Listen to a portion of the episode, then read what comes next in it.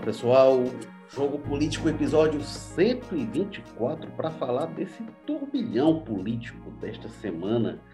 Anuladas as condenações do ex-presidente Luiz Inácio Lula da Silva, que dessa forma se torna elegível mais uma vez. Ele poderá ser candidato na situação de agora, né? De momento, ninguém sabe o que 2022 daqui para 2022 é um mundo pela frente, sabe-se lá o que vai acontecer, sobretudo na cabeça dos julgadores, mas por hora Lula pode ser candidato a presidente da República ou qualquer outra coisa, vereador, enfim, o que seja. É, e a gente vai discutir essa decisão do é, é ministro Edson Fachin, a repercussão disso, para o Lula, para, para a política brasileira, para a Operação Lava Jato, que está numa baita de uma berlinda.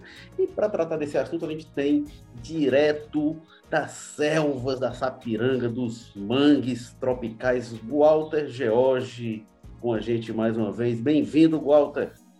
Olá, Érico Firmo, Masa, que você vai anunciar daqui a pouco. Rapaz, quando você fala, sabe, sabe que eu me senti um pouco contemplado pelo seu discurso ontem à noite, mas um sapo cururu e um cara de coisa cantando aqui, altíssimo. De...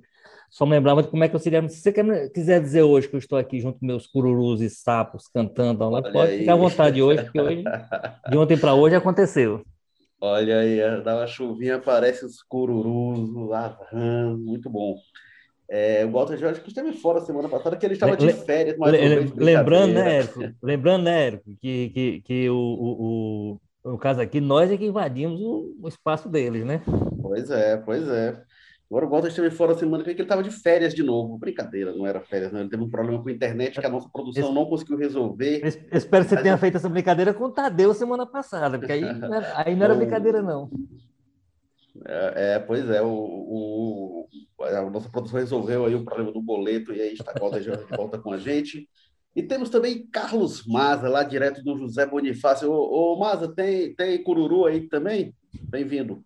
Olha, é, cururu não tem não, mas assim, você tá, o Walter disse que ele se sentiu contemplado, pois eu me sinto contemplado toda vez, cara, porque eu acho que nunca fica mais de um ou dois dias sem ter uma guerra lá dos gatos, dos cachorros aqui do José Bonifácio, não. Você sempre lembra que hoje mesmo, de madrugada, eu acordei umas três horas da manhã com uns três gatos se engalfinhando na minha janela. Tive até que dar uma chamada neles ali para ver se eles paravam, porque, enfim, é, essa região, é como o Walter falou, é deles, né? A gente está aqui só de passagem. Ah, deixa o amor dos gatos atrapalhando. Bom, eu sou Érico Firmo, estou falando aqui do Damas, onde tem uma cantoria de passarinhos muito bonitos. Se vocês prestarem atenção, talvez o microfone capte alguma coisa, dá para ouvir aqui ao fundo. Mas bora lá, bora falar desta decisão. Ô, Carlos Maza, você estava se debruçando sobre essa decisão do ministro Edson Fachin. O que, é que você tem a nos dizer sobre a decisão do ministro?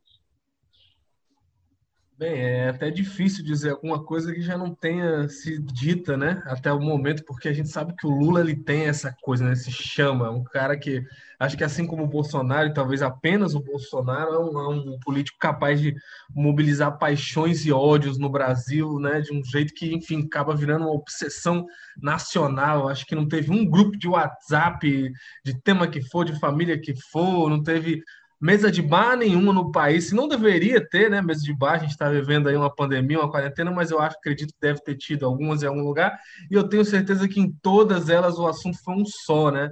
Essa decisão do ministro Edson Fachin, que ainda está é, né, a mostrar que veio, muita gente ainda questiona quais seriam as motivações reais do Fachin, se seria o julgamento do mérito mesmo em si, a questão do reconhecimento né, dessa falta de condição de processo que já era uma coisa que era apontada desde o início dessas ações lá, lá para 2017, né? É, ou se seria uma vontade aí dele de talvez salvar um pouco a Operação Lava Jato, né? Sabendo que tem aí na mão dos ministros Gilmar Mendes uma, uma, uma ação que questiona a suspeição do Moro, né, para julgar o Lula, enfim, são vários elementos aí dessa decisão que ainda vão dá muito o que falar, né, Érico? Não só porque pode ter repercussões em outros casos da Lava Jato, né? Outros outros réus, né, outras pessoas investigadas, até condenadas pela Lava Jato, que, que, que, foram julgadas pelo Moro, mesmo com os assuntos né, das condenações não dizendo tanto respeito à Petrobras. Então, eles se sentem aí agora na vontade de pegar carona dessa, dessa, dessa decisão.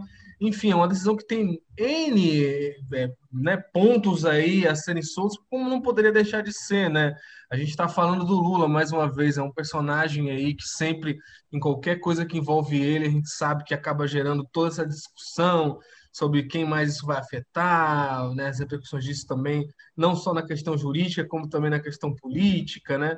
É, por exemplo, ontem mesmo a gente teve aí uma bomba, né, com relação a, a, o cenário para 2022, se tinha toda aquela discussão de terceira via, de frente ampla, e parece que o Lula entrando na jogada já acaba tudo isso, né? Acabou que pronto, não tem outra discussão, é Lula contra o Bolsonaro, Ciro Gomes, coitado, já acaba mais uma vez escanteado, Luciano Huck escanteado, todo mundo acaba perdendo muito espaço e acaba virando nisso, né? Mas é isso, é uma decisão é, muito polêmica ainda, né? Porque ela tem muitas repercussões que ainda vão ser discutidas, que a gente não sabe muito bem como é que vai ser. Por exemplo, ah, é, ao, ao, decretar né, é, que, que, todos os processos foram extintos porque fere um princípio fundamental, básico do direito processual, que é o princípio né, do juiz natural. Né? Ele diz que a, a 13ª Vara de Curitiba nunca deveria ter se debruçado sobre qualquer aspecto de, né, de denúncia ou de inquérito que dissesse respeito ao Lula, porque não envolveria né, o, aquele ponto inicial da investigação lá de Curitiba, que seria especificamente para casos da, da, da Lava Jato que envolvessem a Petrobras, né? Então, quando ele fala isso, perde-se objeto um monte de outras coisas. Por exemplo, o, questionamento, o próprio questionamento de suspeição contra o Moro, que já está bem amadurecido, que a gente tem né, decisões no STF já, que, que, que, inclusive do Pleno, que reconhecem direitos do Lula perante o Moro nessas acusações deles de suspeição, simplesmente deixariam de existir porque é aquele princípio do direito. Né? Se não existe condenação, se não existe ato processual, então não existe que é suspeição, não existe o que se questionar, o que gera né, uma, uma, coisa até esquisita. Como assim nada de aquilo aconteceu? Se tem decisão do plenário do STF reconhecendo direito do Lula nesse caso, agora simplesmente não existe. Enfim, por outro lado, o próprio Gilmar Mendes, que tem essas ações, já insiste que não, mesmo assim ele vai, não teve perda de objeto, não, ele vai levar para julgamento essas questões enfim, são, são coisas que tem muita coisa para se ver aí. Eu acho que é muito difícil fazer, né? Eh, essas coisas no direito, a gente vê que sempre aparece um pessoal que não, não, isso é claro, é A, é B, né?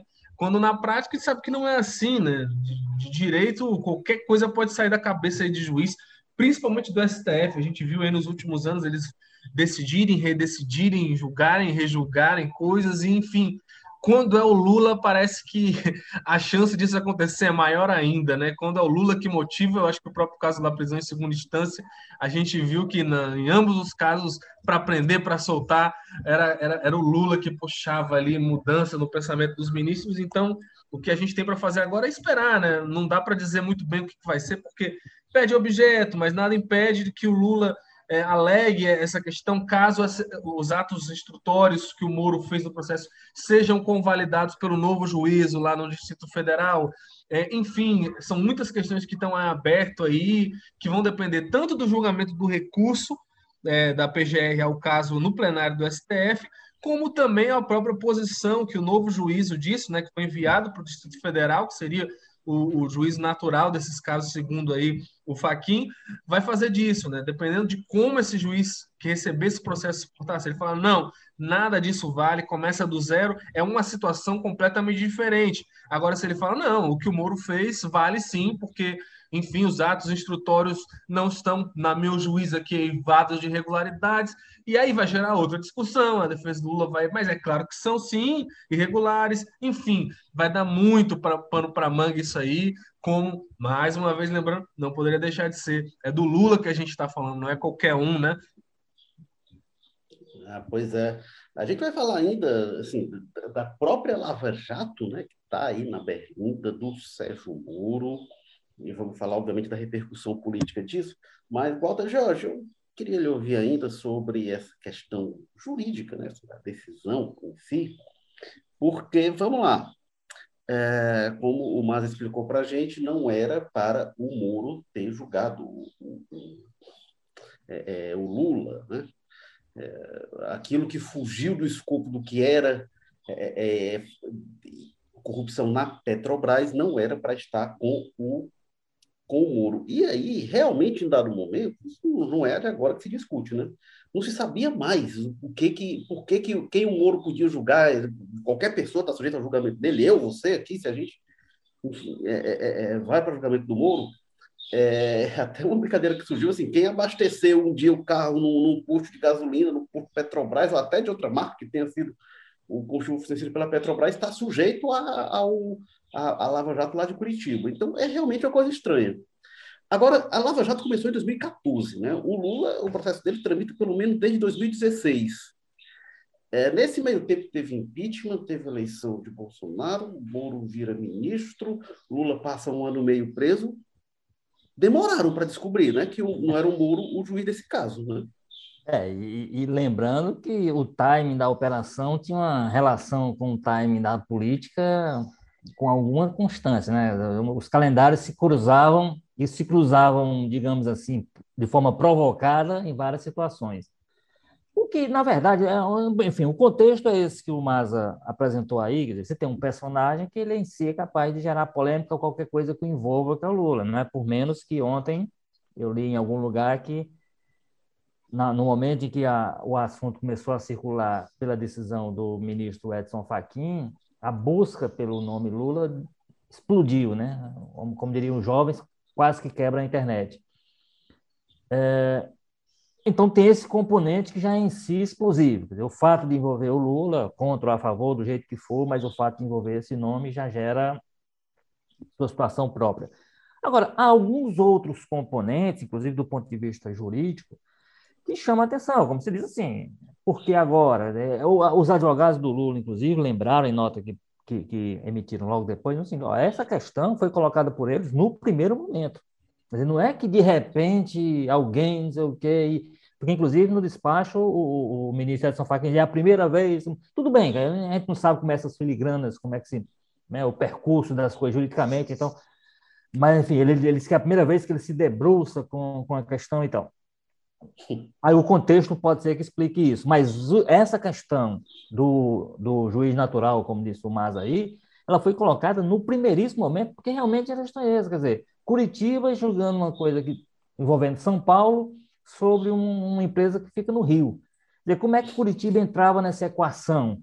E aí, joga, é, e aí, a partir de um certo momento, isso o Faquin diz, né, a partir de um certo momento, o entendimento contra o voto dele, do, da corte, passou a ser pelo desmembramento. Então, começou a mandar alguma coisa para Brasília, alguma coisa para São Paulo, aquela coisa toda. Agora, nós estamos falando de, um, de, de, de, uma pessoa que tem duas condenações em segunda instância. Quer dizer, não é uma pessoa que nós. É condenação em segunda instância. Quer dizer, são condenações, inclusive, confirmadas numa instância além da, da que o juiz.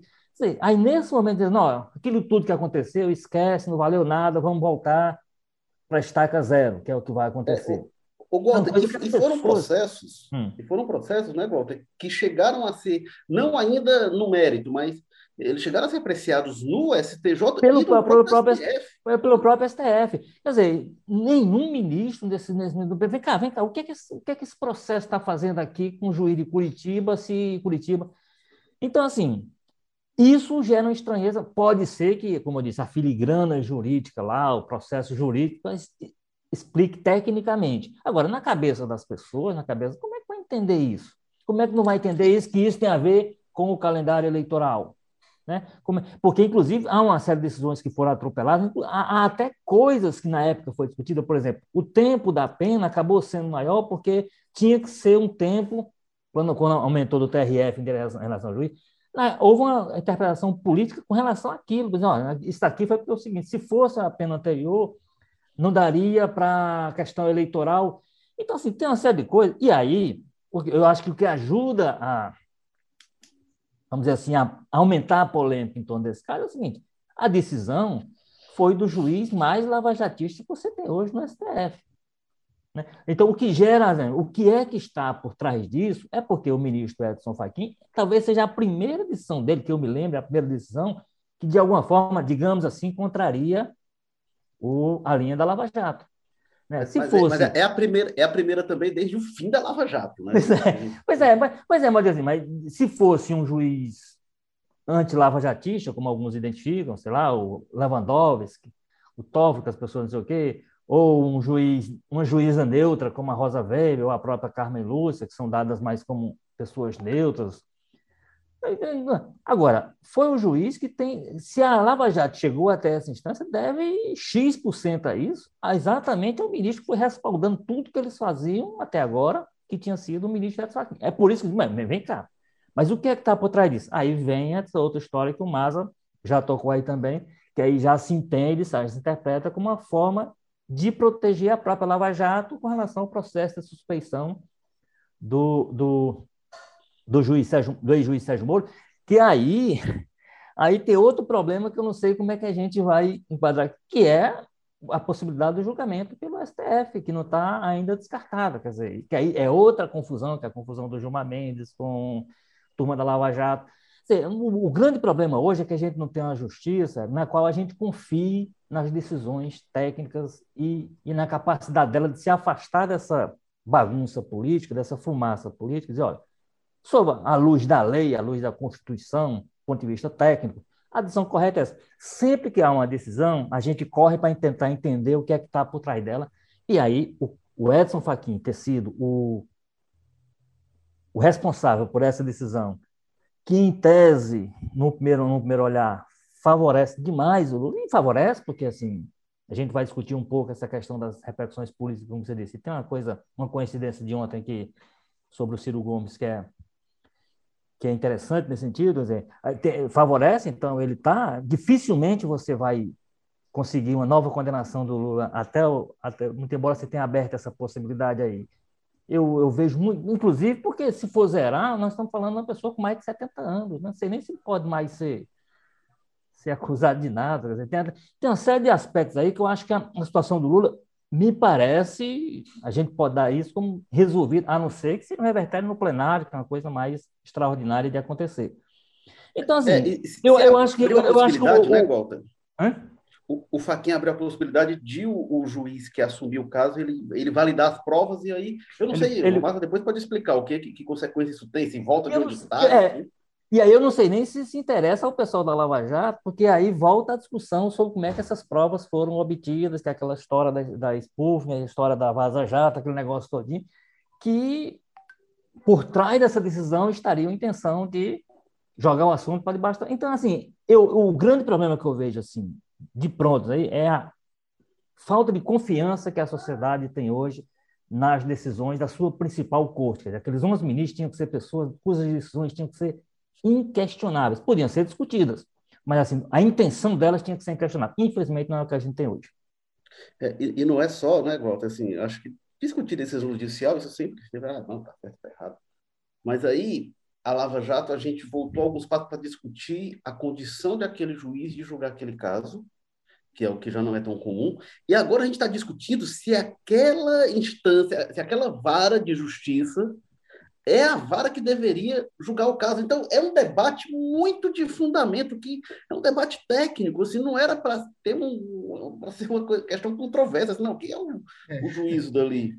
É, essa história da, da, convalidação que você falou, primeiro que eu acho que a gente não vai saber como vai ser até que aconteça, né? Porque, mais uma vez, é o Lula, não é qualquer um. Então, eu acho que o é, que é, vale para. A Lava Jato, a Lava Jato, né, o, Maza, tem algumas coisas que são definidas, assim, parece que nunca teve Exatamente. julgamento no Brasil, e se começa definida ali, nunca teve Exatamente. um caso como esse, nunca. Não, e às vezes e, os próprios. E, não, e, são provas, e são provas que chegam sob muitas dúvidas, sob muito questionamento, né? Não, não são e às vezes chegam limpas, né?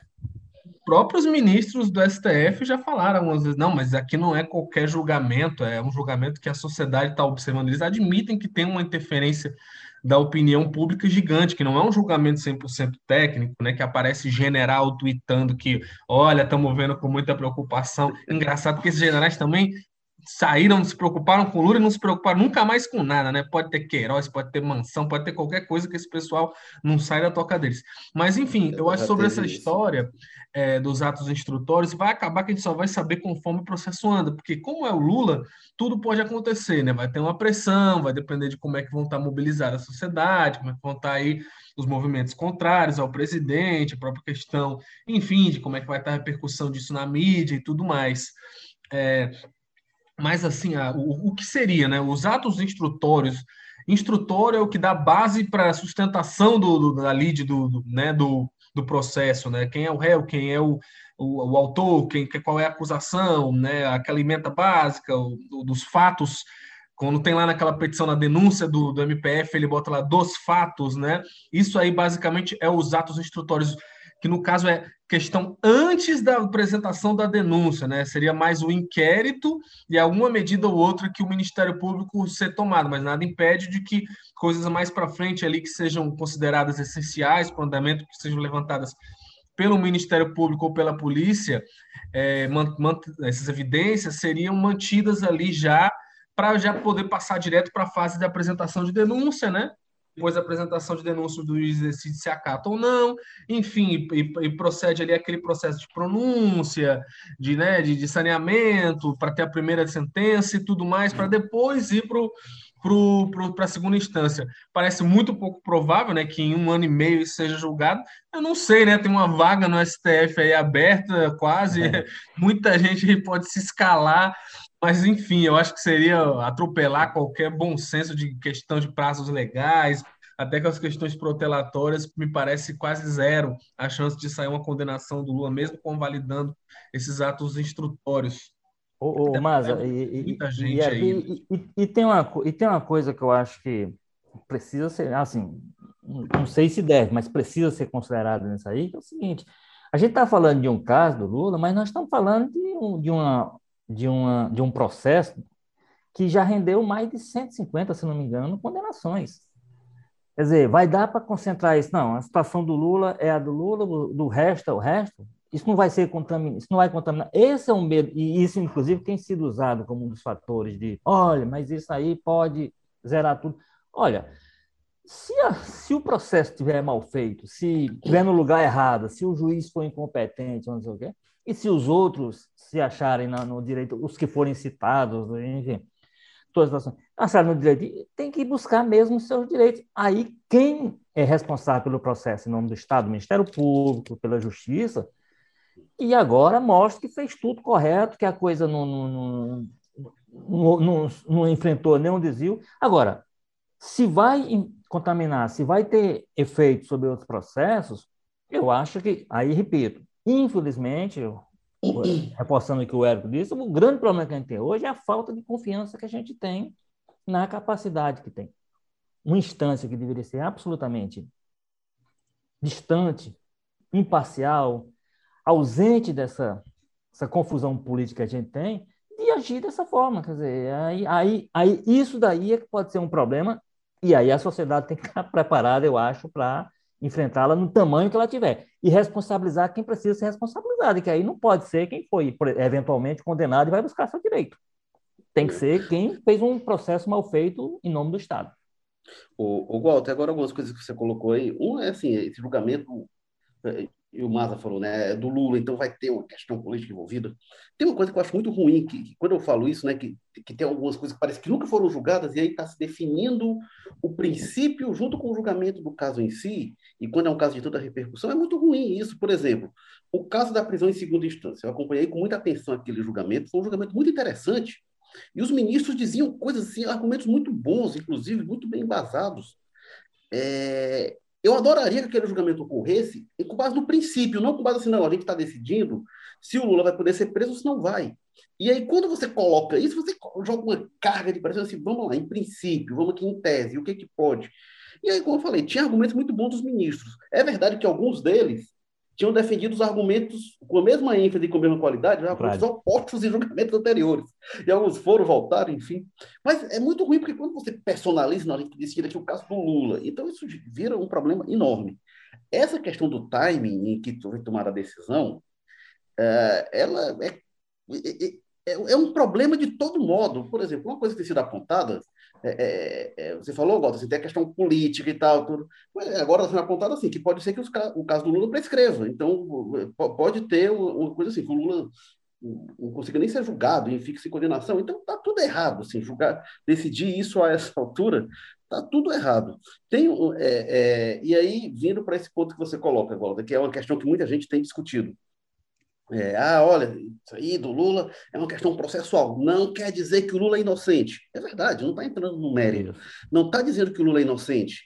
Mas também o que está se dizendo é que o juiz que tomou a decisão anterior não tinha é, é prerrogativa de dizer que o Lula é culpado. Quem vai dizer se a pessoa é culpada ou inocente é a justiça. E aquela, aquele julgamento não deveria ter ocorrido pelo entendimento atual do ministro Edson Fachin, que foi, inclusive, assim, o julgamento do Moro, que foi referendado na, na no, no TRF4. Então, assim, é, é, ter um julgamento válido é algo fundamental no Estado democrático de direito, é fundamental na democracia. É, é, não é bobagem, ah, esse rito, como é que vai ser? Não, é isso que garante, gente, o, o princípio mais valioso da democracia, que é o direito à ampla defesa. Isso é uma garantia para todo mundo, é uma garantia para o Walter, para o Carlos Maza, para mim, para o nosso editor-chefe aqui, o Tadeu Braga, para você que está ouvindo a gente, para qualquer pessoa. E quando você subverte isso, não, fulano é para ser julgado por tal pessoa, mas eu quero que ele seja julgado lá em tal canto, porque aquele juiz lá eu sei que vai condenar. Não é assim. Não pode ser assim. A Lava Jato, é, e aí entrando já no, no, segundo tópico da gente, do julgamento da Lava Jato, que a gente já entrou, né? A gente já. Mas a Lava Jato, é, é qual o papel histórico que ela tem? Ela, acho que a Lava Jato ela, ela trouxe algumas novidades na política brasileira que a gente nunca tinha visto. Pegar, por exemplo, grandes empreiteiros, o Marcelo Debrecht, é, a, a, vida profissional dele foi destruída, enfim. E, e, e, você imaginar o Marcelo Debrecht preso, a gente tem ali, talvez, a prisão de algumas das pessoas que mais exerciam o poder real no Brasil, que não estava sujeito à alternância de poder, passava governo, entrava governo, ditadura, democracia, esses caras estavam exercendo poder e muita influência. E esses caras foram presos. E teve corrupção de fato, tanto, foi, é, é, tanto é comprovado que houve corrupção que as pessoas devolveram dinheiro. Mas, independentemente disso, essas pessoas têm direito a um julgamento justo. Não pode ser assim, ah, vai, ah, porque aconteceu e tal, então vai ser julgado. Não. Como é que foram obtidas essas provas? É, quais são as provas que tem contra elas? É, quais são os elementos que tem? Então, realmente, é, é, é a Lava Jato começou quebrando essa estrutura e pegou não, grandes empreiteiros que estão aí desde antes da ditadura. Tem gente ali, era quase a época da ditadura Vargas ainda, gente que estava. E aí chegou essas pessoas e beleza. Isso pode ser feito a qualquer custo, os fins justificam os meios, não é assim, e não pode ser assim, sobretudo no poder judiciário. O Walter Jorge, qual que você acha assim que é a Lava Jato agora neste banco dos réus, com esse risco que você apontou, né? Será que vai anular toda a Lava Jato? Que é o que se, que, que se projeta, inclusive, assim, que o Faquinha está dizendo, eu vou liberar aqui o Lula, que é o que dá visibilidade para resguardar todo o resto. Será que vai dar para fazer isso? É, eu, eu, eu sou dos que, Érico, lá no, nos primórdios da coisa, é, demonstrou entusiasmo pela Lava Jato por esse aspecto que você falou. De repente eu vi uma, uma ação do Ministério Público, da Polícia, enfim, do Estado, chegando a pessoas que antes de fato eram inalcançáveis. Pessoas que, um escândalo após o outro, se pegava um peixinho pequeno ali, ficava por ali e o resto ficava livre para daqui a pouco é, montar uma outra situação. De repente eu vi uma operação entrar e entrar na na, na, no coração da história mesmo, né? E assim, e uma coisa que parecia no primeiro momento, parecia de fato, é suprapartidária. O que a gente, o que a gente viu acontecer ao longo do, do processo foi ficando claro que tinha, se era muito claro de, de se perceber no noticiário mesmo, no que era visível, que havia uma havia alvo preferencial, né? E assim, e os, e os, e, os operadores do processo não faziam muita questão de, de esconder isso, quer dizer, faziam questão, inclusive, de aparecer em público com figuras A ou B, que claramente estavam dentro da engrenagem, era muito evidente isso. Se era evidente para quem estava distante, só tinha que ser para eles que estavam lá com as informações por dentro. Né? Então, aí começou a criar uma, uma, uma, estrutura, e aí permitiu um discurso contrário, permitiu uma situação com com, e aí, como eu disse, tem alguns, alguns timings da operação que pareciam muito vinculados a, a ao processo eleitoral. Né? Tem coisas que estão, que estão reveladas hoje nos bastidores do, da operação, pela, tanto pela Vaza Jato quanto pela, pela operação Spoofing, que mostram o seguinte, como é que as coisas eram dadas realmente com interesse político. Por exemplo, o que aconteceu às vésperas da eleição de 2014 com a história do vazamento de, um, de uma delação do Palocci que não era que não foi aceita pelo Ministério Público, que eles próprios tinham várias, mas como se via a determinada situação, de determinado momento, a uma semana da eleição, deu-se aquele vazamento que pode não ter resolvido, 2018, não foi? Que pode não ter resolvido a situação, mas, atua, mas influenciou claramente, e foi feito para influenciar pelo que as conversas estão apontando, as conversas que estão vazadas, que estão apontando. Então, assim, eu acho que foi uma operação que começou com todo esse que foi se perdendo pelo caminho, foi e aí ganhou uma conotação partidária, política, que infelizmente é, justifica muita coisa do que está acontecendo hoje em termos de, inclusive, de discreto na operação. Eu acho que as pessoas que participaram concorreram demais para isso, concorreram demais para uma operação que não, não é de todo perdida, como você disse, às vezes, se as pessoas se dispuseram a devolver dinheiro, é porque aceitaram que. Então, a, a Lava Jato ela conseguiu entrar numa engrenagem que parecia intransponível de uma forma que as pessoas não viram alternativa senão. Não. Só que começaram a, a definir alvo. Eu acho que esse é o problema. Começou-se a definir um alvo e, e aí tem uma série de erros cometidos. O erro do ministro, do, do, do juiz Sérgio Moro, de sair da justiça, sair da operação, para ir para dentro de um governo, como ele fez com relação a, ao governo Bolsonaro, ao presidente. Se tinha interrogação, se tinha é. interrogação é, sobre a politização, gesto, respondeu. É, né? gesto mais claro do que isso, não podia. Ele não poderia nunca ter feito aquilo em nome do respeito que ele achava que fazia merecer a operação que ele dava nome a ela. Dava nome, eu digo, dava rosto a ela, né? Então, assim, aí, aí eu acho que tem uma série de erros cometidos que concorrem para essa situação e acho que justificam todo o discreto, né?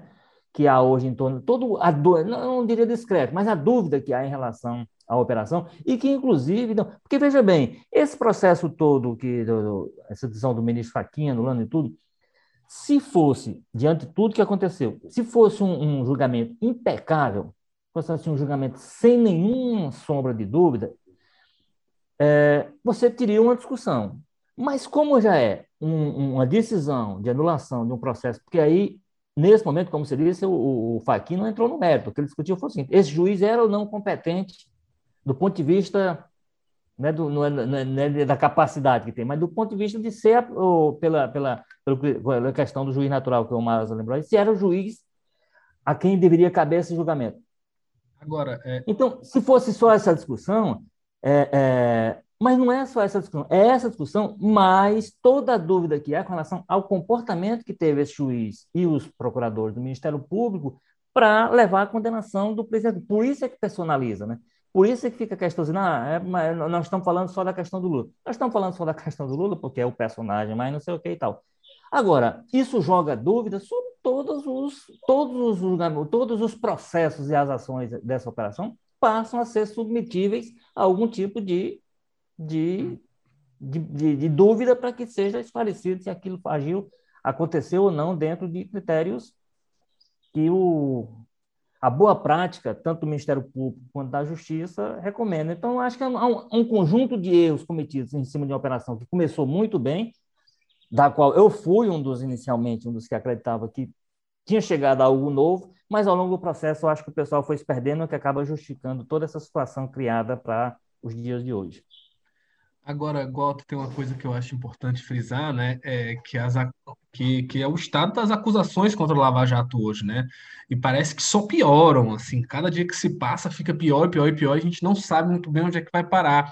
Acho que muitas pessoas, quando a gente fala nesse assunto, muita gente ainda está desatualizada, sabe? Ainda está achando que a gente está naquele patamar de uns anos atrás, ou da época da prisão do Lula, que era naquela acusação petista, né, partidária de ah, mas o Moro é parcial, o Moro persegue o Lula, só nisso, que a gente está só nisso. Só que esse tipo de, de coisa já ficou para trás há muito tempo. A gente está falando hoje em acusações que dão caráter criminoso mesmo, graves, corruptos, né, de quadrilha, inadmissíveis em uma democracia, né? Claro que, enfim, tudo aí ainda para ser apurado, não estou antecipando condenação de ninguém, mas as acusações são muito graves. Uma delas, as mais recentes aí que apareceu nessa questão de mensagens vazadas, é de delegado falsificando auto de depoimento, de depoimento que nunca aconteceu, em que pareciam ali acusações convenientes para acusação, a acusação sabendo, e o juiz responsável, que é imparcial pela obrigação de lei, sabendo de tudo e não fazendo nada, né? Eles quase rindo ali da situação e com testemunha forjada também, escrivão, perito. Então não é mais aquele argumento de, meu Deus, o Moro persegue o Lula porque ele é mau, porque ele é reacionário. Não, é coisa grave coisa de perder cargo, de responder processo criminal, crimes que estão ali muito bem estabelecidos em lei. É claro, mais uma vez deixando claro, tudo ainda no campo da acusação, não estou antecipando condenação de ninguém, direito de defesa é absoluto, apesar de os procuradores da Lava Jato em alguns momentos não terem concordado muito com isso. E agora esses recursos aí, pelo visto, o Gilmar, mesmo o Faquin decretando que eles perdiam um objeto, né, com essa questão aí da anulação, o Gilmar disse que não, que para ele mantém ele vai levar julgamento aí adiante. Vamos ver o que, que, vai se decidir, mas a situação da Lava Jato é grave, e talvez por isso que o Paquim, que é um lava jatista, né, como todo mundo conhece, tem até um caso esquisito, né? O Deltan ontem fez lá uns tweets comentando a decisão e era meio engraçado, porque ele criticava, né? Se mostrava resignado, meu Deus, olha aí, né, a corrupção não está sendo combatida, mas ele metia um monte de elogios ao Faquin no meio. Era como assim, seu, seu algoz está ali cortando a sua cabeça e você elogiando a lâmina do machado dele. Enfim, agora o que eu acho mais curioso disso, e é um componente que não dá para deixar de falar também, é que tudo isso era impensável alguns anos atrás, né? O quanto a gente caminhou para chegar nessa situação. Imagine se lá em 2016 um procurador-geral da República indicado pela Dilma de fora da lista tríplice, ela sacasse ele da, da cartola dela e ele dissesse que ia acabar com a força-tarefa lá em Curitiba. O mundo vinha abaixo, ia ser uma, uma guerra civil. Mas aí a Lava Jato foi deixando que isso acontecesse, né? Foi perdendo espaço, né? Perdendo muito dessa relevância. E quando o Moro, acho que é o momento que marca isso, quando o Moro vai para o Ministério da Justiça lá do Bolsonaro e acaba, enfim, gerando esse baque que quase que se mata politicamente, né? Briga com o Bolsonaro, racha a base popular que sustentava muito a operação e olha só, né? Enfim, talvez quem estava criticando a ida dele do governo lá atrás, dizer que não era um sadio, que ele não deveria misturar as coisas, na verdade estava querendo bem do Moro, né? E, enfim, a gente é, andou muito para chegar onde a gente está e hoje está aí. A Lava Jato praticamente não tem quem a defenda, né? Tem alguns isolados ali, mas você tem né, um lado, né, o pessoal que não gosta do Moro porque por causa enfim das ações dele contra o PT, contra tudo mais, e tem o pessoal que não gosta do Moro porque ele estava lá acusando o Bolsonaro, que é o ídolo, né, que é o herói dessas pessoas, de ser corrupto, de tentar investigar, atrapalhar a investigação para privilegiar o filho, enfim. Coitado do Moro, né? Ficou meio que no mato sem cachorro. E, e, tem uma coisa aí, viu, Maza, Érico, dessa, dessa história do direito de defesa, que evidentemente eu vou reforçar aqui, eles têm, como todos têm, quer dizer, nós estamos falando de situações que têm sido apresentadas e que precisam, de fato, de investigação para saber se procedem e tal. Mas o teor dessas conversas que têm sido divulgadas, as, as, conversas vazadas, como eu disse, primeiro, no primeiro momento, através da imprensa, de órgãos de imprensa, por conta da, da operação Vaza Jato, mas mais recentemente, em material periciado pela Polícia Federal, portanto, atestado que não houve ali nenhum tipo de manipulação e tal, é, mas com essa. É, é a forma, eu acho que isso inibe, inclusive, um pouco a defesa de, de quem está disposto a, a, se posicionar pela Lava Jato, é a forma como reagem os procuradores e o próprio ministro Sérgio Moro. Eu acho que há, há trechos daquelas conversas lá que só comportam um tipo de reação dos envolvidos. É dizer, ó, aquelas conversas não aconteceram. Nunca houve uma conversa entre eu e o Deltan que a gente acerte esse tipo de coisa. Eu nunca liguei para o Deltan mandando ele trocar procurador porque achei que a inscrição foi ruim. Então, há trechos ali que eles estão dizendo, não aconteceram aquelas coisas. Quer dizer, ó, não, eu não sei, eu não lembro se houve aquela conversa, pode ter havido manipulação. Ó, aquela, aquela conversa, aquele teor, eles têm que dizer, não aconteceu. Se aconteceu, em alguns aspectos, como você disse, é crime. O, o, Deltan tem que dizer, olha, eu nunca conversei com outro procurador de, falando sobre uma, um depoimento que não houve, que uma, que uma delegada inventou e jogou dentro de um processo. Eu nunca conversei com ninguém sobre isso, porque se eu estou sabendo disso e nunca fiz nada, o que é que eu fiz? Né? Cometi um crime. Então, assim, então, eu acho que há trechos ali que não comportam nenhuma dúvida e que teria que ter, da parte dos envolvidos, uma declaração clara. Essas conversas nunca aconteceram, porque elas são, inclusive, criminosas. Elas, elas demonstram ali uma atitude criminosa das pessoas envolvidas que estão atuando em nome do Estado e tal. E eu acho que, como não tem havido isso, tem essa história de não lembro, não vou confirmar, são conversas vazadas, eu acho que isso tem, inclusive, inibido um pouco, tem segurado um pouco as pessoas que gostariam de estar defendendo com mais ênfase a Lava Jato, mas não se veem estimuladas a fazer em função da forma como se comportam os próprios é, envolvidos. É, Walter, e teve a questão, né, a resposta sempre ah, não, foi obtido de forma criminosa, e é verdade, obtido de forma criminosa. O que não invalida o fato de ter sido constatado um crime ali, e o próprio Aquela conversa houve ou não, né? esse entendimento. Então, realmente, o Moro respondeu porcamente a todos aqueles vazamentos, nunca negou de forma peremptória, que era a única coisa que ele tinha a dizer. O que está ali se tem confirmação, e a gente já sabe do teor das perícias, teve a, a, a, a defesa do Lula teve acesso ao teor, enfim, so, sobre as conversas foram periciadas. É, e o que está ali é flagrantemente legal. Juiz orientar a parte acusadora, não pode, gente. Imagina aí. Isso, o que aconteceu ali, o que está mostrado naquelas gravações que o Moro nunca negou, era o árbitro de futebol combinando esquema tático com o time é. adversário do seu time. Tá ali dizendo assim, ó, não ataca lá pela esquerda, não pode. Não Ele pode. chegava a determinar fases da operação, né? O que é melhor agora, era. aquele, porque. Né? Então... Não, aquela, aquela procuradora lá é muito fraca e tal. Não, não pode. E tem outras coisas, Walter. Você falou da questão de politização, aí tem lá o trecho que eles falam do PSDB, né? De, não sei se é. Se é, do, é. É, não, não, é. Tem que não, isso daqui não, isso daqui, aliado, não, é, eles não.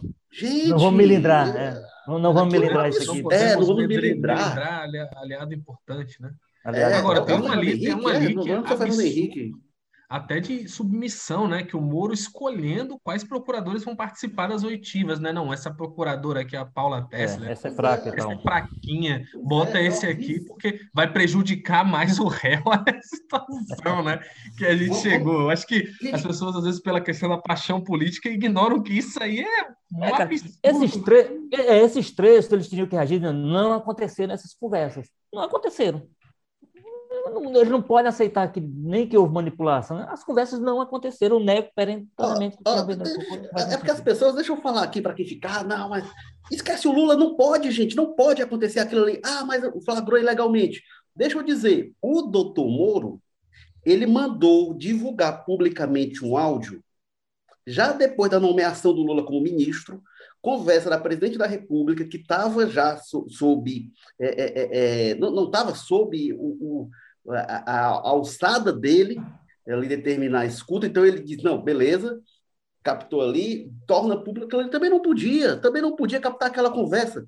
Quer dizer que a conversa é normal, aquela conversa que indicava a intenção da Dilma de nomear o Lula ministro para proteger o Lula, também não pode, também não pode o que está ali. E, e, não é porque ele está ilegal que, que. Então, assim, e se tem alguém que tem que fazer as coisas direito, é a justiça, isso é para todo mundo. Você tem uma justiça arbitrária, uma justiça que passa por cima das regras, faz qualquer coisa, isso é, um, é um, um risco de autoritarismo muito grande. Então, o que aconteceu ali é um absurdo. O que o Walter comentou assim, da, da, Lava Jato, não é porque a Lava Jato encantou as pessoas, independentemente. A Lava Jato expôs uma engrenagem que a gente sempre desconfiou que existia, mas que nunca foi exposta daquela forma. E aí a gente vê as listas de, de políticos que recebiam propina das empreiteiras e aí tinha aqueles apelidos, né? Então era, era um festival, né? Era uma, uma farra, nossa, que. E aí pegou realmente gente de tudo quanto é partido, alguns eles não queriam me lembrar, outros expunham mais, enfim. É... Aquilo ali aconteceu, não aconteceu? É... Gente, eu não tenho nenhuma dúvida aí que tinha lá. A Aldebrecht reconheceu que tinha lá o setor de propinas e tal. Tenho pouquíssimas dúvidas de que muito daquilo aconteceu. Tanto que teve gerente da Petrobras devolvendo centenas de milhões em dinheiro do exterior. Então, assim, teve, teve. É, o que, que é o problema ali? A, é, a Lava Jato ela não foi capaz de, para além de, de, obter as delações premiadas, de obter provas consistentes de processos que deviam estar muito bem amarrados. Então, assim, teve muito de politicagem, teve muita pressa de não, vamos ter que correr resolver isso logo. E eu acho que ela não foi capaz de produzir as provas adequadas, suficientemente consistentes, para provar o que ela estava apontando. E aí, em parte, por, pode ter sido por politicagem, e se não foi, foi incompetência. Ou as duas coisas. A, a Lava Jato foi incompetente em ir fundo é, é, no material que ela, que ela conseguiu e de, e de produzir um material probatório consistente, sólido, de ter sentenças mais embasadas, e aí falo do Moro, e a, a, a juíza que substituiu o Moro, até porque as decisões a, a, do caso do triplex, a condenação do Lula pelo caso do triplex, foi do Moro. A do sítio não foi do Moro. Inclusive, se, se o julgamento fosse da suspeição do Moro, não cairia a do sítio. Como é o nome da juíza, mas você, você lembra? Gabriela. É, Gabriela. Gabriela é, ela substitui. É isso, ela substitui o Moro no caso do sítio, e eu tenho uma percepção particular sobre o caso do sítio. Eu acho o caso do triplex, eu tenho muitas dúvidas. O caso do sítio, eu entendo, e falei várias vezes, eu entendo que ali está configurado que o Lula usufruiu de um imóvel que foi reformado, sabe-se lá por quê, por empreiteiras que tinham contrato com o governo. Eu acho que isso é uma coisa absolutamente questionável. E acho que estava configurado ali que o Lula foi várias vezes, desfrutou lá do ambiente que teve essa reforma indevida. Eu imaginava sempre, eu, eu falei isso às vezes, eu acho que o processo do sítio tem mais embasamento do que o caso do triplex. É, o que, que a gente viu? Aí a juíza substituiu o Moro e dá a sentença. De uma sentença risível. Uma sentença risível de um caso, ah, tem fundamento, não né? tem. Gente, é, é, é, eu estou falando aí, ou é politização, ou é incompetência, ou é as duas coisas juntas. Sentença muito mal feita. Então, assim, teve, no mínimo, a, a Lava Jato começou com esse, esse amplo material que ela descobriu e expôs, mas não, não bastava olhar isso. Gente, quantas vezes o pessoal cobra a gente, jornalista, ah, vocês não denunciam tal coisa e tal. Tem que ter prova, gente, tem que ter prova. Tem, a gente tem que estar muito bem embasado para dizer algumas coisas. Quantas coisas eu, você, Walter, mas a gente escuta que, ó, oh, não, tal pessoa está envolvida com isso, está envolvida com não sei o quê, e a gente não publica isso por quê? Porque a gente não tem como provar. O que a gente não tem como provar, a gente não vai publicar o que? A gente não tem os instrumentos do Poder Judiciário de quebra de sigilo, de mandar fazer, é, é de tomar depoimento, se a pessoa depor, de, de é, é, mandar ter diligência. A gente não tem esses instrumentos como jornalista, a gente tem instrumentos muito limitados e muita coisa se fala, que se sabe. E eles foram lá, pegar aquela lista, aquela lista ali prova que aquela lista é um indício para início de apuração. A Lava Jato, eu acho que ela, é, nesse sentido, Walter, quando você fala de responsabilizar quem foi incompetente nisso, é, é isso, sim. Pegar aquele é, escopo de provas, assim, as personagens envolvidas na República e fazer isso é muito discutível. E aí, toma é esse tipo de decisão. É. Diga, diga Walter. Porque não, eu acho que o, que o que me parece que em, em determinado momento criou o problema para é que eles, decidiram realmente localizar aquela situação que eles que eles, conseguiram chegar ao centro, né, ao cérebro de uma engrenagem que era histórica.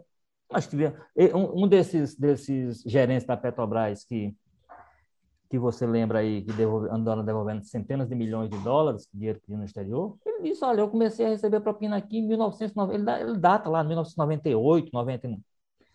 Só que, a partir de um certo momento, a, a, operação passou assim: a gente quer mostrar que esse é um problema do governo, localizado no governo do PT, parece que criado pelo governo do PT, e aí decidiu tirar essas, por conta do, dos aliados que não podiam melendrar ou o que é que seja, e isso para mim criou uma distorção que foi determinante para.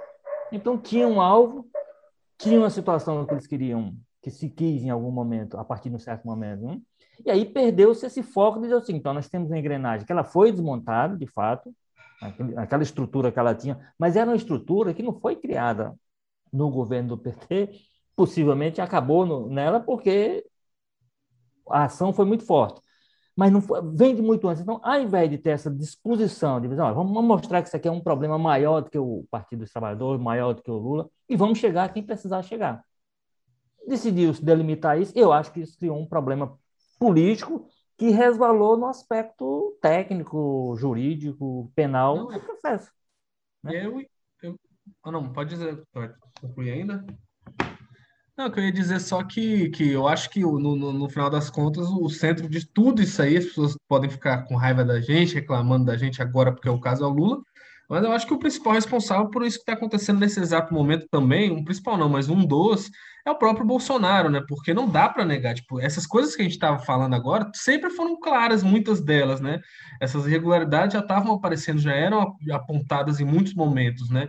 Mas na época se existia uma, um sentimento nacional quase de que não, vale a pena porque estamos passando o país a limpo, né? Para colocar os empreiteiros que maquiam aí, que poluem a nossa democracia, a gente está com, com, essa chaga da, da corrupção, a gente está relevando isso porque, enfim, e, e, a questão do apoio popular era muito marcante, e o pessoal da Lava Jato sabia disso, porque o Moro talvez não fosse muito bom em produção de provas, mas ele era muito bom nessa questão, né, de, de selecionar, de, de, ir dando para o público que ele queria. Eles mesmos ali na, nas mensagens vazadas indicam que eles combinavam fatiar decisões para manter uma agenda positiva por mais tempo, eles levavam em consideração o apoio, né, com essa questão de não melindrar, o PSDB, enfim, tinha essa preocupação do apoio popular muito grande. E quem mata o apoio popular da Lava Jato agora não é o Lula, não foi o Lula que convenceu a população a deixar a Lava Jato de lado, foi a, briga aí do senhor Sérgio Moro com o Jair Bolsonaro, né? Quando eles começam a se acusar um ao outro disso, daquilo, o Moro fica um pouco meio ao relento, né? De, deixa de ter o apoio ali do Bolsonaro, e isso é fundamental, né? A gente sabe que o pessoal né, que vota no Bolsonaro, que acompanha o bolsonarismo, é quem, quem carregava ali em 2018 esse discurso né, da anticorrupção, de não sei o quê, do lavajatismo, e que agora está totalmente do lado oposto, né? Muitos deles, a grande maioria, porque ficou com o Bolsonaro nesse racha. Então não dá para é, como é uma operação política, muito política, não dá para desconsiderar esse aspecto político. Tem muito a ver, sim, com essa perda de popularidade, com essa perda de apoio, de alinhamento automático que eles tinham na época que eles estavam ali é, interessando a, ao Bolsonaro para o projeto dele de chegar à presidência. E agora que não está mais, enfim, perde-se tudo isso e essas, essas contradições que sempre foram colocadas começam a ser né, insustentáveis. E aí vai sair dessa decisão, como a de ontem, pode ter outras aí falando da questão da suspeição do Moro, enfim, a, a Lava Jato entra aí em fogo cruzado. O, o processo é, é, é tinha várias falhas, né? a gente está vendo isso, esse nível de questionamento. E aí, é, o, o próximo, os próprios ministros do Supremo dizem assim, não, não era um julgamento normal, tinha muita questão em cima. E daí, gente, eu acho que uma decisão como aquela que foi tomada pelo Moro, a decisão referendada pelo TRF4 e a decisão de prender o Lula, quando ele era líder das pesquisas, no ano de eleição, há seis meses de eleição, ela não poderia ter sido tomada com aquele nível de embasamento. Tinha de ter, acho que você que usa a expressão, tinha de ser uma decisão impecável. Tinha de ter, para você prender um ex-presidente da República, não podia ser com essa decisão é, forreca, que está sendo questionada nos seus fundamentos mais elementares, que está sendo discutido lá na base. Isso aí, quando vai no julgamento, tem as preliminares. Isso nas preliminares eles estão eles estão derrubando, dizendo, não, gente, ó, peraí, não é desse juiz aqui não, leva para outro canto. Então, então é, é, na antessala da decisão, estão questionando essa sentença. Não pode se é, prender um ex-presidente da República que era pré-candidato, que estava na liderança das pesquisas, não se pode prender essa pessoa. É, é, com decisão, não, se, não se deveria prender ninguém com decisão tão sem fundamento. Mas quando se prende assim, o presidente da República com, com uma decisão tão frágil, você tem um impacto político que vai muito além de, de ferir direitos individuais. É, então, quando chega nesse nível, assim, é, é, inadmissível né? chegar realmente com esse nível de questionamento é, é, é tão elementar do que a gente estava imaginando, e aí já se discutia que nos bastidores, cheguei a comentar aqui, inclusive, nos bastidores do STF já se dizia que havia uma tendência de, de rever as decisões do Moro, mas não se imaginava que seria por esse fundamento, não, não era na 13 terceira vara, não. Gente, isso é muito básico. Tinha é, é, é, a Lava Jato e o Moro se foram aquilo isso, assim, ela derrapou nos seus fundamentos mais elementares. E não é um julgamento assim que ah, passou anos tramitando, aí foi bater no STF. Isso está no STF, isso vai bater no STF, isso é. Agora. Tem relator no STF agora, há muito tempo. Agora, até, até mais do que isso, aí nesse sentido, eu acho que até que extrapola a Lava Jato, aquele pessoal. Acho que o sistema de justiça, inclusive nos seus, nos de controle, falharam. O sistema falhou, lamentavelmente, porque, como você disse, é uma coisa tão básica isso que deveria ter sido resolvido lá no começo, lá atrás. Ó, esse pessoal, esse, esse, esse, essa vara aqui, ela tem ou não competência para tocar isso. Resolver isso, para isso não virar como virou agora, depois de duas condenações em segunda instância, na hora. Zera tudo, porque não era para ser lá, não. Era para ser em Brasília, era para ser em... Era tão evidente tudo isso. A questão é que quando a gente começa a discutir essas coisas, as pessoas acham logo que está se dizendo que o, que o, o Lula é inocente e tal. Aí entra o, o aspecto político. O que a gente tem é o seguinte: a gente gostaria de ter uma decisão que fosse, por, esse, por esses aspectos todos que estão colocados aí, que fosse contestável.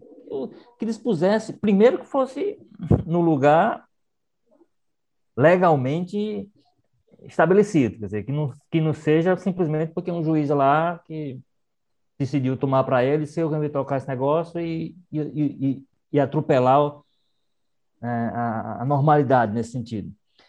E depois, a partir de quando se que fosse com provas contundentes, com acusação clara e que não deixasse para poder ser uma situação que, olha, isso aqui não tinha outro caminho. O problema é que você tem essa primeira questão que está colocada agora, que não era para ter sido lá, e depois, quando você entra na investigação, você vê uma série de falhas e coisas que absolutamente não, não, se consegue provar, evidentemente, o crime. Se não consegue provar o crime, como é que você vai condenar uma pessoa? E aí depende dessa pessoa, filiação partidária que tem, a condição que tem. O que piora muito, como o Érico diz aí, eu vou reforçar, é que você tinha um contexto político eleitoral naquele momento que recomendava mais cuidado, mais rigor, e o que se teve é o contrário, quer dizer, você tirou não é pouca coisa. Você tirou de uma disputa eleitoral pela presidência da República, pelo comando do país, alguém que naquele momento estava liderando as pesquisas. Né? Então, evidentemente que o barulho tinha que ser grande, como tem sido. Evidentemente que esse processo tinha seus, tinha seus acompanhamentos, seus acompanhamentos, inclusive, do mundo. Quer dizer, não, nós, não, ontem é, no momento em que foi uma razão, a prefeita de Paris se manifestou, o presidente da Argentina se manifestou. Quer dizer, é, é uma personalidade com, com, capacidade de jogar os olhos no mundo disso. Então, o país devia ter, o país que eu digo aí, o sistema de justiça dele, devia ter tido cuidado de ter um processo. Olha, é o seguinte, está condenado por conta dessa. Né? As pessoas entram no processo, tanto quanto a gente, não encontram ali fundamentada a razão pela qual.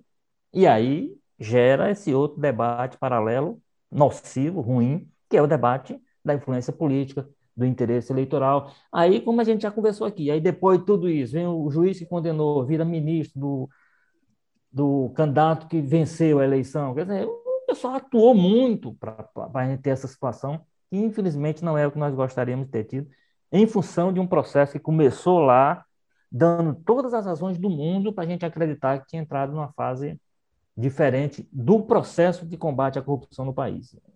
Andamos um, é... uma casa na frente e algumas casas para trás, infelizmente. É, e assim, essa falta de consistência, ela, no fim das contas, ela favorece o réu. Até como o Ciro Gomes começou a veicular os vídeos dele dizendo que assim, se você tem um processo mal feito, que você tem um sistema jurídico que funcione, cedo ou tarde aquele processo vai ser anulado. E aí, depois desse tempo perdido, aí a Lava Jato já, a ex-Lava Jato, né, já começou a dar o grito, opa, por quê? O que, que, começou a, a, a preocupá-los? A possibilidade de prescrição. Então, perdeu-se um tempo e pode ser que o Lula, inocente ou culpado, é, é, prescreva as denúncias de que ele é alvo. Agora, a gente está falando tudo aqui, né? mas assim, a decisão não é final, cabe recurso dela. Ô, Carlos Maza, o que, é que pode acontecer agora? Isso vai para pleno, vai para uma das turmas do, do STF? Qual o destino dessa decisão do Faquin? É, pô, tem vários tipos de recursos, várias coisas que podem ser alegadas aí, mas o que a PGR já falou, já antecipou, né, é que ela vai recorrer ao pleno mesmo do STF, né, vai, vai apresentar lá um recurso ao pleno e tal. É, o que pode ser bom, pode ser ruim, né, porque dependendo de como fosse uma, se o, a maioria do pleno ou de uma maioria absoluta referenda a decisão do Faquin, então não tem mais discussão, né, E eu acho que hoje a tendência maior vai acabar sendo caminhando para isso, porque, enfim, né, tanto quem defende a Lava Jato está querendo livrar eles ali dessas questões da suspeição, é, quanto o pessoal que é contra, que acha que, que teve esses abusos, que é mais né, garantista, digamos assim, também vai querer é, frear. Agora, eu acho, Érico, que o que vai acabar definindo muito mais isso vai ser essa questão aí do Gilmar colocar a suspeição antes, tentar passar por cima, vai acabar dando todo o pano para manga, até porque parece muito difícil que o STF consiga desvincular as duas coisas, né? Como é que vai, por um lado, um ministro puxando ali, querendo uma punição mais severa, querendo uma anulação mais expressiva, como se indica aí que o Gilmar Mendes vai fazer, é, e do outro, né, enfim, o outro vai vindo dizer que não, deixa disso, não sei o quê, e com perspectiva até de instruções desse processo serem aproveitados em outro, enfim. Eu acho que vai ter pano para manga aí ainda nisso aí, e essas duas decisões são as duas decisões hoje que mais, né, é, a gente tem que estar de olho aí para saber o que vai acontecer nos próximos capítulos. Ah, agora, vale, vale, vale, vale, vale, outra coisa aí, velho, só para não perder o gancho aí de uma coisa que o Maza disse, um nome, na verdade, que o Maza citou, né? Que também é um, é um, é um comportamento muito ruim do ministro Gilmar Mendes, né? Assim, que fica dando declaração na imprensa, falando o tempo todo e mostrando um certo, digamos assim, um certo ímpeto maior de agir contra a Lava Jato, contra o ministro, o ex-ministro, né, o ex-juiz Sérgio é. Moro. Eu acho que é um momento que pediria desses ministros aí, desses juízes, desses grandes juízes, um pouco mais de recolhimento, de falar mais, aquela história de falar mais pelas decisões, pelos autos, evitar declarações via imprensa, declarações públicas, declarações de bastidor, tocar fogo. Então, o comportamento do ministro Gilmar Mendes também me preocupa a essa altura, porque aí parece o outro lado também, né? querer condenar a Lava Jato. Parece, parece que o próprio, o próprio Gilmar estava incomodado com a decisão do Faquin, porque ele sentiu isso do Faquin, né? Ele parece que sentiu que a decisão do Faquin. Colocando dúvida na decisão do Faquin. Né? Pois é isso, não é, isso não é bom também, né? É, a gente está pensando um pouquinho de calma e, e, e distanciamento, e decisões mais técnicas, mais. Ah, ah, Walter, mas assim, o Gilmar Mendes, ele, há muito tempo, ele vem com essa postura de, e aí, é. é do ativismo contra ativismo, a, claro. a Lava, a Lava Jato. Jato. Né? Ele, é. ele tem essa postura também, aí no sentido contrário. Dizer, ninguém vai corrigir a Lava Jato dessa forma, né? Muito se, política, é. E o Gilmar Mendes, aí eu queria, adoraria saber o que aconteceu nesse tempo, porque lá no início ele era um lava-jatista, né? É, ele era entusiasta é. da Lava Jato e dado ele ajudou momento, a formar ele, as maiorias, né? É, ele vira. Inclusive, essa jeito... decisão, essa questão que você falou aí do, do, do, do da, da, conversa da Dilma com, com o Lula, que o, que o, o, Isso. o Sérgio Moro claramente, né? Ele, baseado nela, é que ele, ele foi quem suspendeu a posse do Lula. Naquele momento, ele já podia, vem cá, por que, que uma conversa da presidente da República está está na mão de um juiz de primeira instância. Quer dizer, ele devia ter levantado essa questão naquele momento e fez foi respaldar. Aí depois, lá na frente, enfim, é, também é, tem que ter um pouquinho. Eu acho que ele precisa de um pouquinho. O, o, o Faquin, por exemplo, ele não dá declaração, pelo menos, falou lá pelos autos, e acho que é por onde as coisas têm que correr agora para a gente ter um pouquinho de calma e ter uma decisão um pouco mais serena. Gente, agora a gente está encaminhando aqui para o fim, mas a gente falou muito das questões jurídicas, das questões políticas que interferem nas questões jurídicas, das questões jurídicas que interferem nas questões políticas, mas a gente não falou do que a gente mais gosta. Então, até para, para certo deleite ou mais raiva ainda de quem. Começar agora o programa, né? A gente até agora. É. Vamos falar do impacto político para 2022 de Lula candidato. A gente teve todo mundo se manifestando, né? Bolsonaro e os seus é, é, pares aqui no Ceará, Ciro Gomes, o PSOL, o PT, obviamente, comemorando, o PSDB. Eu só não vi, até aqui durante o programa, entrei agora aqui no, no Twitter para ver, eu só não vi ainda a manifestação até este momento do Sérgio Moro. O Sérgio Moro, que se manifestava sobre tudo, ele não, não o vi se manifestar ainda, né? Nem o Lula, né? O Lula falou juridicamente é. a nota técnica, mas até o momento que a gente fala tá. O Lula. O... É, deve... Não, mas o, mas o Lula, mas o Lula na hora que a gente tá. Até o podcast tá que é lá deve ter a coletiva tá... dele. É, estava é, marcado para mais dele, cedo, mas vai, vai, vai, ser um pouco mais tarde, viu, Walter? Só que foi remarcado aí. Um e meia. Mas. É, não, não foi remarcada. Foi remarcada. Não vai ser mais é. tarde. Notícia de, de agora, agora. Mas, Mas enfim, eu, as pessoas com não é horário. já aconteceu mesmo, né? Já vai ter acontecido. Você não vai perder o pelo que a gente está dizendo aqui. Mas enfim, o Moro, eu estava vendo, o, o, penúltimo post do Moro era um. Ele, ele, postando uma foto de apoio à Lava Jato, dizendo, alguém dizendo, uma Lava Jato até o fim. Talvez esse fim já tenha chegado. Mas, enfim, virando essa página aí, a gente pode falar de Moro, enfim. Walter George, é, como é que fica o cenário de 2022 com Lula podendo ser candidato? Nem sei se vai ser, acredito é, que vai, né? Mas como é que fica?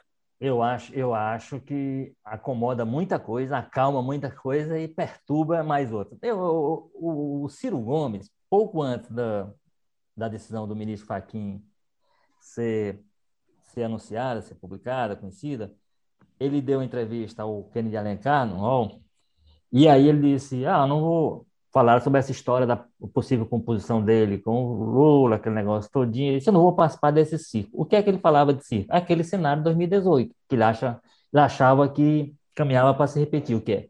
O Lula inelegível, o PT lança o Lula porque é o nome mais forte, porque as pesquisas, inclusive, têm demonstrado isso, que seria o nome hoje mais forte para enfrentar o Bolsonaro, né? vai até onde for possível, sabendo que ele se, não seria candidato, e aí bota o nome no lugar e tal, etc., para ocupar o espaço. Só que quando ele terminou praticamente a entrevista, conheceu-se a lição do, do, do, do que muda completamente, não há circo aí.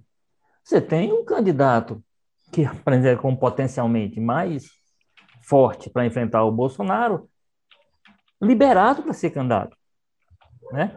Então, eu acho que isso, por exemplo, impacta diretamente na, na, estratégia que o Ciro tinha, tinha traçado, que era ver o que é que ele consegue atrair desse, desse, desse eleitor potencial do Lula, continuar a sua caminhada em direção ao centro e ver o que é que ele atrai da direita, principalmente com as conversas que ele tem tido com o, com o DEM, naquela expectativa de é o seguinte, ó, as pessoas vão atrás de fugir da polarização e eu sou a alternativa a isso, um pouquinho pela esquerda, muito pelo centro e um pouquinho pela direita. Isso me viabiliza para o segundo, enfim.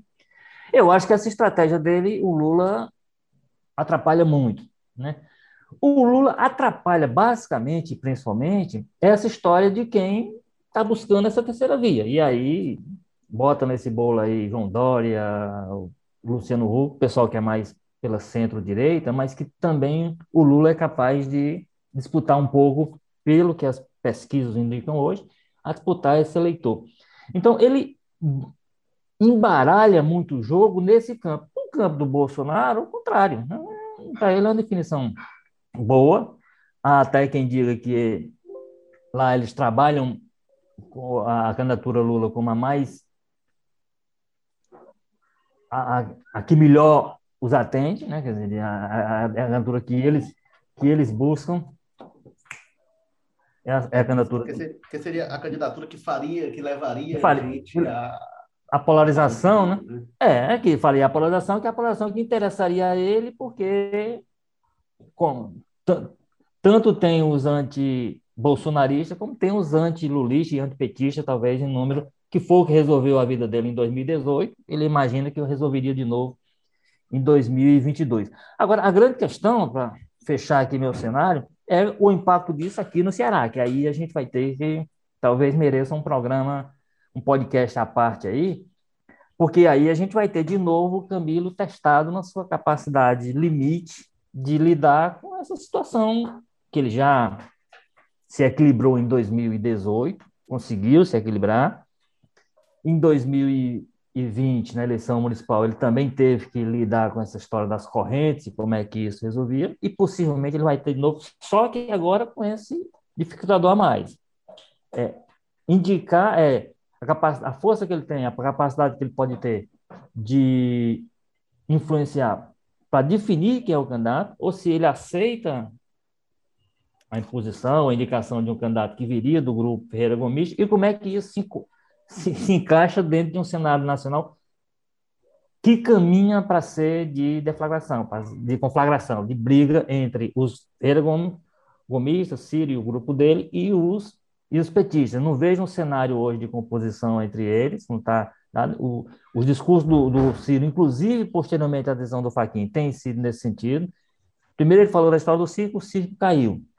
O que ele, o que ele continua dizendo agora que não tem conversa com o PT, que não tem conversa com quadrilha, que não sei o quê, que aquelas, é um discurso muito forte, que inclusive já começa a pensar como é que vai ser um segundo turno do Ciro com apoio do PT ou do PT com apoio do Ciro, se a gente terá de novo Paris na jogada. Paris vai estar mais difícil, que eu não sei se o brasileiro vai estar, vai estar tão bem aceito como estava em 2018 com essa história de coronavírus, né? E nós, o país pois como é. párea do mundo.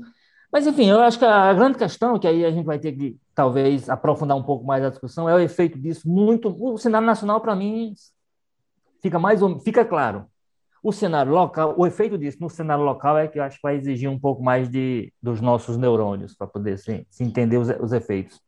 O, o Walter Jorge, só a, a informação que tem é que a coletiva do Lula foi adiada para quarta-feira.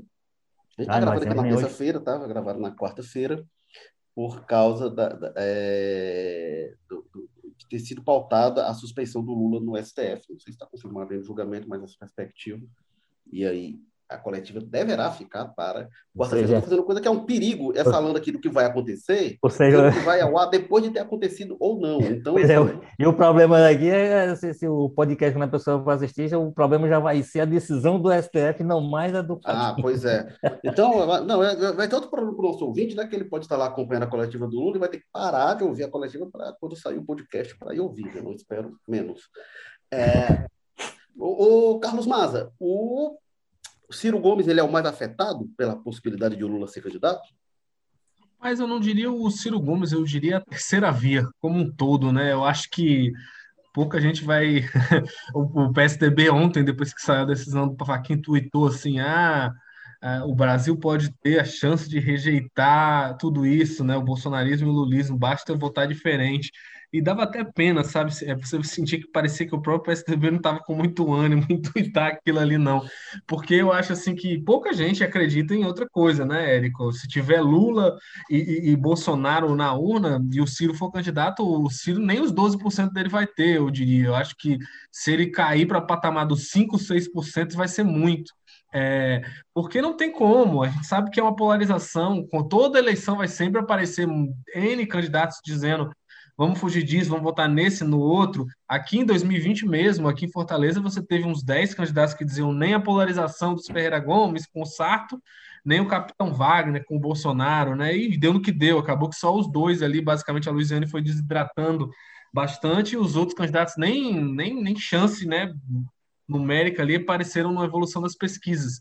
É, então, eu acho que a gente tem aí dois, duas figuras que mobilizam paixões né, e ódios de uma maneira é, sem igual na política brasileira e talvez até do mundo. Então, é muito pouco provável que nesse contexto aí surja espaço para uma terceira via. Né? Eu acho que antes, quando era o PSDB competindo, tinha mais chance, porque o PSDB não tinha tantos seguidores fiéis é, ao, ao, passo que ele crescia mais com a força do antipetismo, né? Enquanto o Bolsonaro ele une as duas coisas. Ele não só tem um antipetismo, como ele tem também ali um secto de, de, de apoiadores que é para quem ele vive e para quem ele ele toma todas essas decisões aí que colocam até o país em situação delicada, né? Essa questão dele bater pé até hoje aí com relação à pandemia tem muito a ver com essa base radicalizada dele também.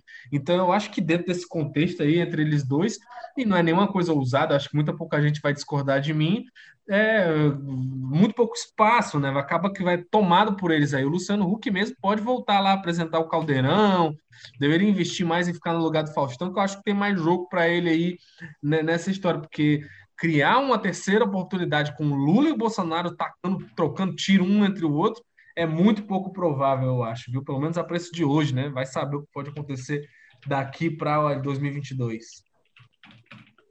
É, e teve também, falando do PSDB, mas teve a manifestação do Tasso Gereissati, né? É, é, dizendo que, que se defende que o Lula seja candidato, diz que o Brasil está precisando de uma lição de democracia, e aí defendeu que todos os candidatos, todos os campos ideológicos estejam representados nessa eleição de 2022. O Walter Jorge, o Tasso Gereissati já entrou na lista dos comunistas, será? A essa altura, sim, doutor. Não tem, não tenha dúvida nenhuma. Israel tá agora, entrar, né?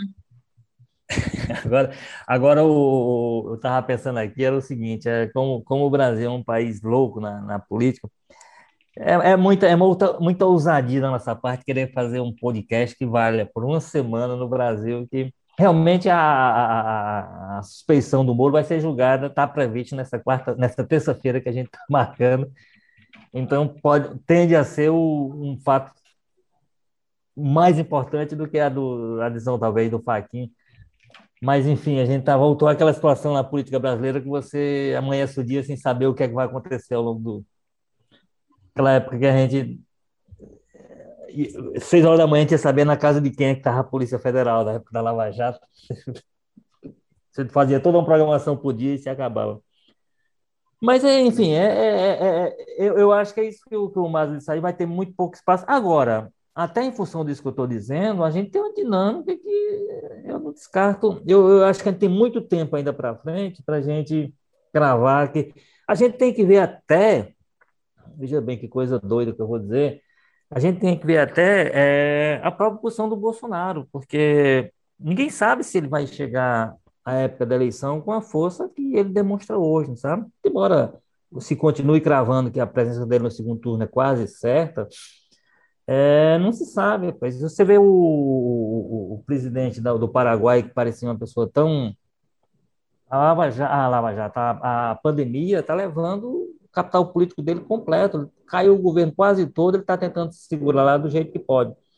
E se o presidente Bolsonaro continuar tratando a, a, a pandemia com esse nível de responsabilidade que ele tem hoje, eu não sei, eu não sei se ele arrasta esse capital político dele até a época da, da eleição, não, sabe? Assim, como eu disse, a política brasileira é muito dinâmica para a gente estar tá cravando as coisas com um ano de antecedência, com, com alguma certeza de que vai ser o, o cenário que a gente terá. Porque o, que, o cenário que a gente pinta é o que a gente tem hoje. E, de fato, hoje, a polarização Bolsonaro-Lula não deixa espaço para uma terceira via visível nenhum, nem para o Ciro.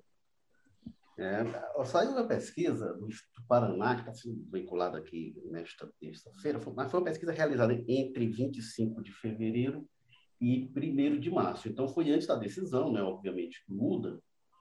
É, e 25 de fevereiro a 1 de março, intervalo longo né, de consulta.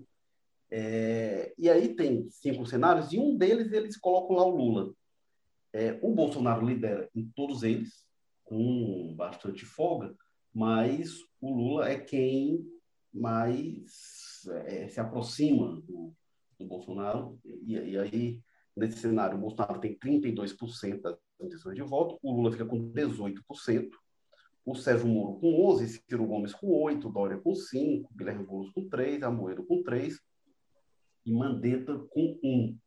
Então, assim, o, o Bolsonaro tem, aparece com vantagem boa nessa pesquisa do Paraná em relação é, é, ao, ao Bolsonaro, mas é importante salientar isso, né? É, foi antes da decisão é, é, de anulação da condenação do é, Lula. Lula nessa ah, eu não sei. condenado Oi. O pesquisador nessa, nessa, nessa circunstância, Érico, ele é obrigado a dizer que o Lula está inelegível e está sendo colocado numa situação.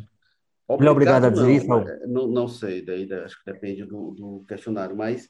A, é recomendado. Assim, tinha, então. tinha essa situação, é, tinha essa situação de o Lula estar é, tá inelegível né? a essa altura e está condenado. Não tenho dúvida de que de ontem para hoje tanto aumentou a, a, as intenções de voto para o Lula como aumentou a rejeição.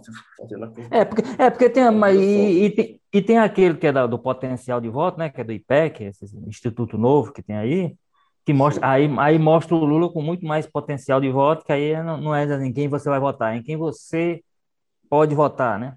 É, uma pergunta um pouco mais aberta. É, mede a rejeição. Carlos Massa, suas considerações aqui para a gente encerrar este jogo político. É, Érico, acho que é tiro, porrada e bomba, né? A gente vai entrar aí num processo aí nas próximas semanas complicado com relação a essa questão da polarização. Eu acho que vamos torcer para que o Brasil tenha maturidade aí, aprendido alguma coisa aí de 2018 para cá, para conduzir isso dentro da maneira mais né, democrática possível e tudo mais. Eu, na verdade, eu até eu gostei de um pouco da repercussão entre setores mais radicais do bolsonarismo ontem, né? Não sei se eles vão mudar o discurso, né? Se vão começar, porque eu vi que ficou muito questão, muita gente falando, né? O próprio André Fernandes, nosso deputado aqui do Ceará, estava falando que ah, venha, né? Vai levar uma surra nas urnas, querendo indicar que que quer resolver essa, esse páreo nas urnas mesmo, que seria o mais adequado, né? Porque o meu medo é que vire o discurso padrão aquela história de urna eletrônica, de começar a questionar o nosso sistema eleitoral, de criar bases claras para que dizer que um lado só vai aceitar é, a decisão que, né, que dê a vitória para ele, enfim. É, então eu achei que a, as reações ontem foram, foram até bacanas nesse sentido, por incrível que pareça muita gente falando dessa questão de, do, do, do resultado eleitoral. Diz, ah, porque isso é garantia que o Bolsonaro ganha, ah, isso é garantia que o Lula ganha. Enfim, muita gente tomando coisa pelo certo, mas pelo menos até agora o que a gente vê é que muito centrado na questão de concorrer, né? Vamos torcer para que prevaleça assim, o que eu duvido que aconteça. Eu acho que é mais provável que a gente descambe aí para aquelas velhas histórias de tensão, né? Enfim, rezar para o exército não, não se intrometer, para os generais deixarem que a coisa aconteça dentro da democracia e vamos torcer para que o país tenha aí maturidade né, e responsabilidade e calma para lidar com os dias próximos de polarização aí que se anunciam. Você está querendo que o país tenha maturidade para uma eleição que pode ter um segundo turno Bolsonaro contra Lula? Você é um otimista. o... é, tem aquela coisa que você, você espera uma coisa, mas torce por outra, né? É, você, você, lembra daquele segundo turno como foi Dilma contra Aécio, que o Brasil pegou fogo, Dilma e Aécio? Olha, Bolsonaro, Lula, enfim, bora ver como é que será. Agora sim, você falou do André Fernandes, né? Ele realmente disse, ah, a gente vai, vai ser bom demais ver o Bolsonaro derrotando o Lula nas urnas. O Bolsonaro já disse outra coisa, né? Que, que acha que o povo brasileiro não quer nem que o, que o Lula seja candidato.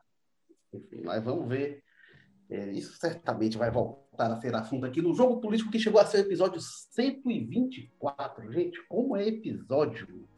Enfim, mas teve edição e produção de Mariana Vieira, editor-chefe do Jogo Político, Tadeu Braga, editor de política, João Marcelo Sena, que está de férias, diretores executivos de jornalismo, Ana Nadaf e Eric Guimarães. Obrigado mais uma vez, Walter Jorge, aí da Sapiranga.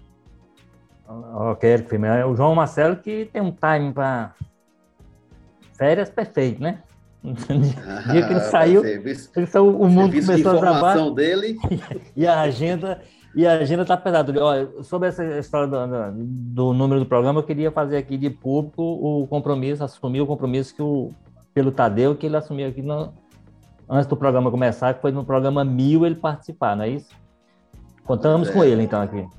Imperdível. O Carlos Maza, obrigado aí do José Bonifácio.